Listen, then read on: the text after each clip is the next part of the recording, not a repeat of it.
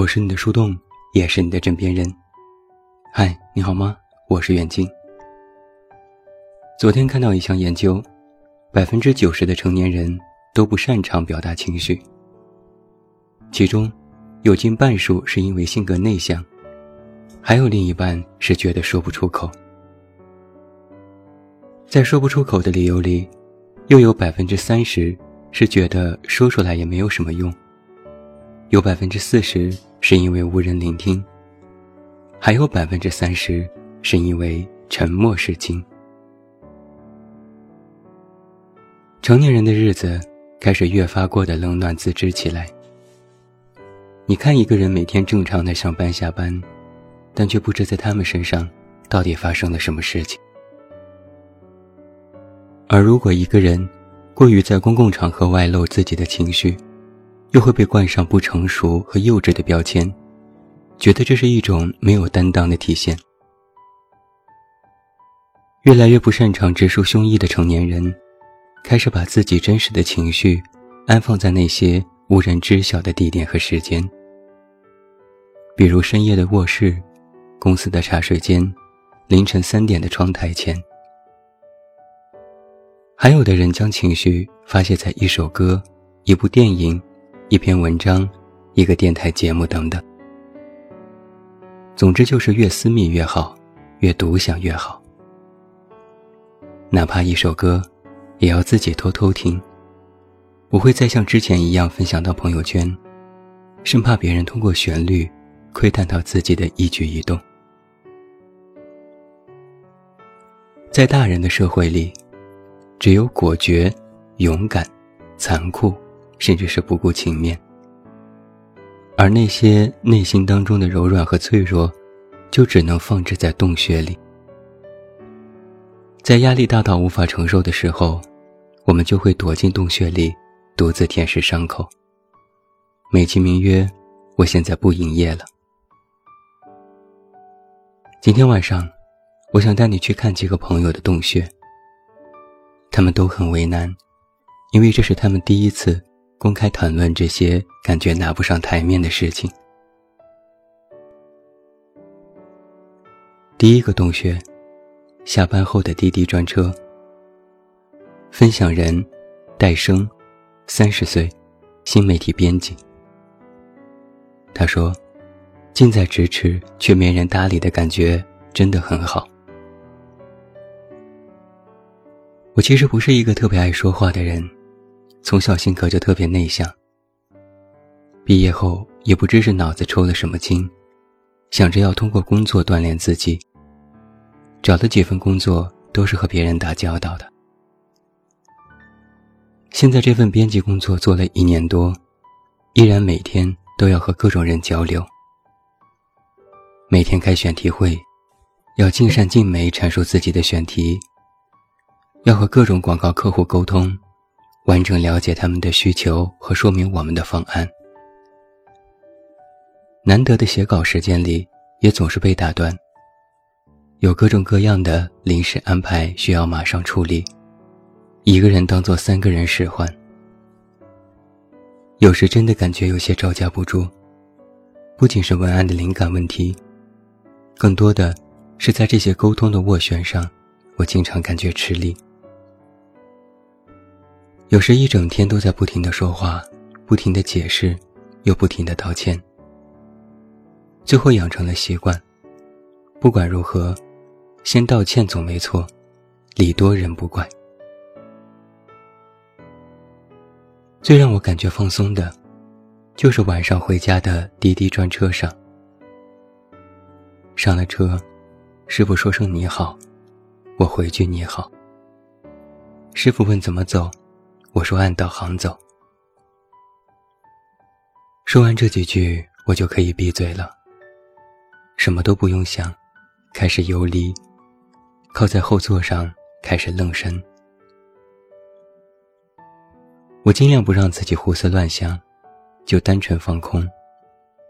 哪怕依然有一堆工作缠身，我都觉得那二十分钟的车程是我的治愈时间。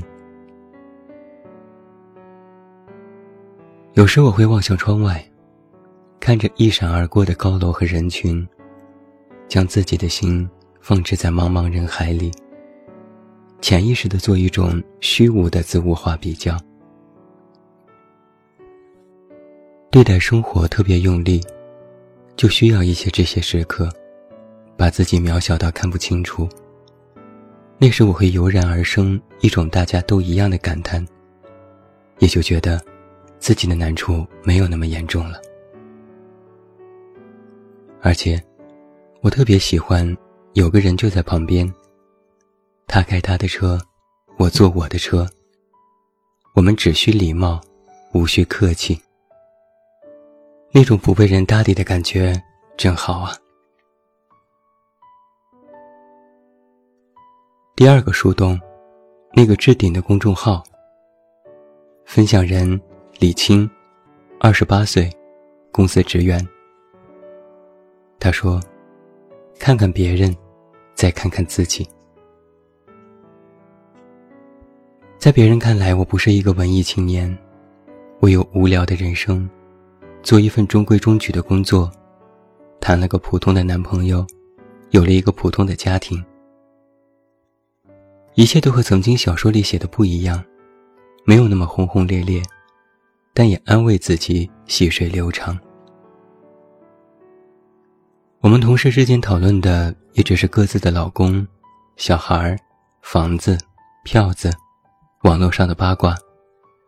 反正没人有什么文艺细菌。虽然日子平平常常，但我实际上也是有文艺梦的。我有关注几个公众号，也不是什么粉丝的大号，都是一些作者的个人号，但我非常喜欢看。他们分享自己的生活，写自己的感受，能把一些微小的事情写得妙趣横生又富有思考，每每读来都让我思量很多。我特别羡慕。羡慕的地方是，其实很多事情我也经历过类似的，但我经历过就过去了，没什么更多的想法。我羡慕有想法的人，我觉得自己就太平庸了。平庸到了连想法都如此平庸。一开始，我只是围观别人的生活，羡慕他们的丰富多彩。后来渐渐我发现，我把那些公号当做了一种寄托。怎么形容呢？就像你本来向往一种生活，但因为种种原因，你没能过上这样的人生。当你知道有的人正在过这样的人生，于是你默默凑上去，渴望了解更多，对自己也是一个心理安慰。自己没过上这样的人生，有人正在过也是好的呀。在这些公号里，我不常留言，但偶尔一次还能被回复，就觉得自己的存在被肯定了一样。听起来有些卑微，但隐隐的开心也是真的。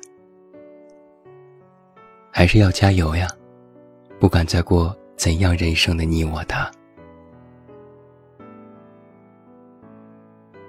第三个树洞，那个已经不再更新的微博。分享人教主，二十八岁，自由职业。他说：“同类的鱼活在同一片海里。”我是一个抑郁症患者，不太严重，但也不太好治愈。我常常心情不好，特别容易陷入自己的情绪中出不来，有时甚至自怜自艾，仗着自己生病变得越来越任性。我很敏感，和人说话时总是能够捕捉到别人脸上的微表情，然后想东想西。有时我也知道这样不好，但我就是无法改掉。不仅伤害了关心自己的人，也让自己变得多疑和自私。后来我明白，这是我过于把期望都放置在别人的身上。我渴望从别人身上得到回应，尤其渴望得到我预期中的回应。如果没有，我就会非常失望。经历的多了之后，我就学着用其他方式去发泄自己的坏情绪。找来找去，我找到了那个女生的微博。她已经离开这个世界了，但她的微博每天却依然有着成百上千条留言，每一条看起来都非常不开心。这就是满满的负能量，但于我而言，却是一片太太太难得的土壤。我像是发现了同类。我除了每天自己上去留言倾诉烦恼，还回别人的留言。我发现，在脆弱之下，每个人看起来都和善极了。最关键的是，没人知道我是谁，没人在意我是谁，没人愿意知道我是谁，没人多嘴，没人多问一句为什么。他们只是和我一样，留下自己的话。看着别人的话，看到别人过得比自己好或比自己糟，然后产生一种微妙的共情，莫名就会觉得自己并不特殊，也不孤独。大家都生活在同一片海洋里，没有两条鱼是完全一样的。我们或许见不到彼此，但我们能够感受到彼此的存在。那种在希望渺茫的空间里，看到同类的感觉，不知你懂不懂？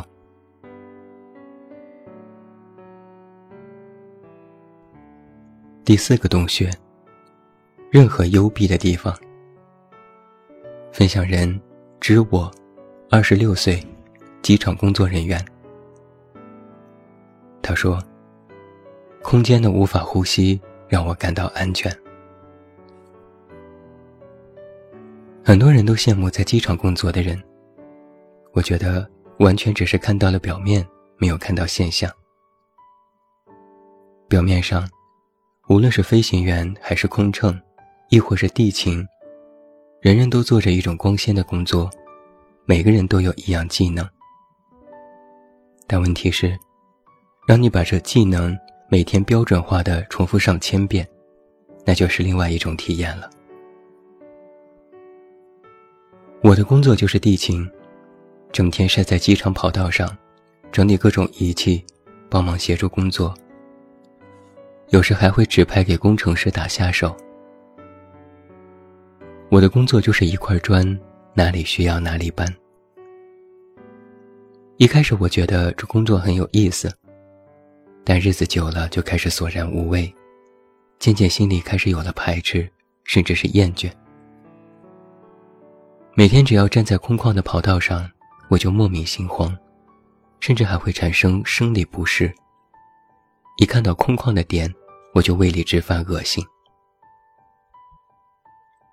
同事说我可能是得病了，让我去看，结果还真是，这种病叫做空间恐惧症。许多人知道的幽闭恐惧症，就是空间恐惧症的一种。而我截然相反，我是大空间恐惧症。医生说我可能是工作压力太大造成的，而且也没有特别好的治疗办法，只能依靠自己的精神去调节。于是，我习惯了有事没事待在狭小的地方，每天会在卫生间的隔间里待二十分钟，会在家里的浴室里磨磨蹭蹭。如果今天的电梯特别拥挤，我甚至觉得有些开心。后来，医生告诉我，我可能是一个人太久了，我需要和人交流沟通。我又尝试去约会，去和朋友聊天，发现果然在面对工作的时候，没有以前那么样的反感了。我也非常喜欢在暗中，在幽闭的环境里。玩狼人杀和剧本杀，任何越烧脑的东西，我越喜欢。好像就是我平时工作内容实在是太单调和乏味了，我必须找到一个东西去对抗它和中和它。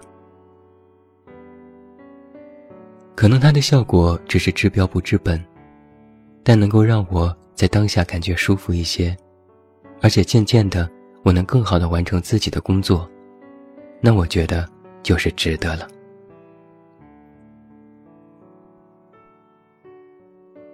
今天晚上和你分享了几个朋友的洞穴。我一直都非常坚定的认为，这个世界对我们成年人的要求真的太高了。不仅是标准高，花样还多。无论你是有怎样优点、怎样特性的人，世界总能给你挑出刺儿来。不仅是世界对我们要求严格，连我们自己也毫无松懈。正如我在昨天说“忙”的这篇文章里写到的，对自己要求高，会让自己异常忙碌，忙到没耐心，忙到两只眼睛一直盯着外面的世界，这个也想要，那个也想要。可到最后，你真正能够得到的，又有多少呢？在你无法得到的时候，你又该如何自处呢？你光是想着冲锋陷阵。但你的那些自我的喜怒哀乐，你又该如何去排解呢？于是，很多人都选择了一个洞穴。它不美好，没什么特殊，甚至不被人知晓。它只是存在于你觉得无法忍受当下的时候。它就会默默的告诉你：“乖，进来吧，进来歇歇。”无论什么时候，无论是怎样形式的洞穴，我倒是有三条建议。第一，在洞穴里也要思考，思考你的情绪从何而来，将处理的方式合理化，让一切都变得更加易于接受。第二，在洞穴里，也要做最最最真实的自己。真实就意味着肯定有不好的地方，学会坦然面对。如果洞穴里的自己都不真实，那就白搭了。第三，依然要保持一种向上的姿态。你可以在洞穴里自怜自艾，但也要记住，到时候就早点出来，不然待久了，洞穴就会变成沼泽，出不来了。如果生活太累，找一个安全的洞穴吧。人生本无尽。宇宙永无穷。匆匆，匆匆。我们都是赶路人，珍惜光阴，莫放松。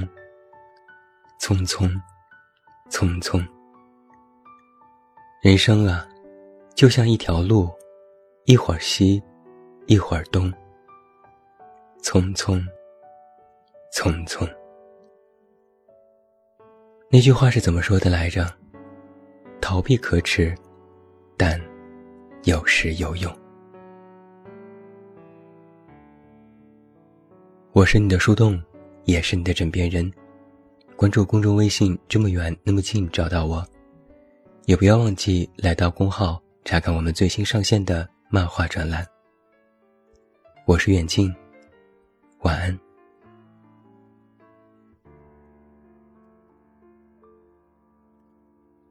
看春花红，转眼已成冬。匆匆匆匆，一年容易又到头。朝光逝去无影踪。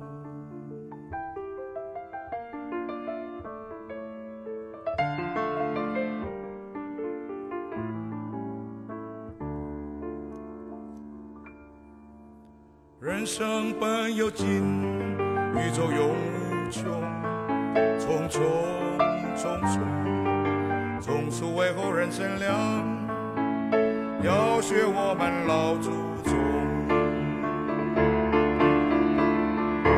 人生啊，就像一条路，一会儿西一会儿东，匆匆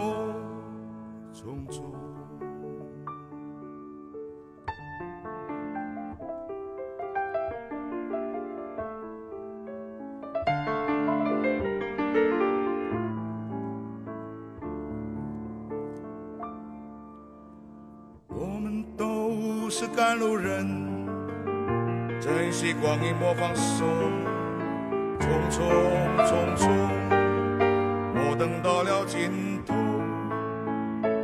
望谈痴心成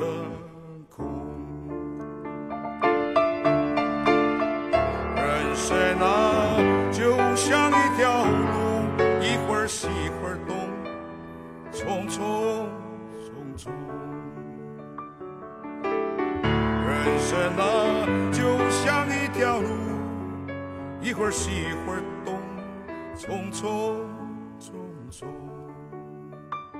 匆匆匆匆。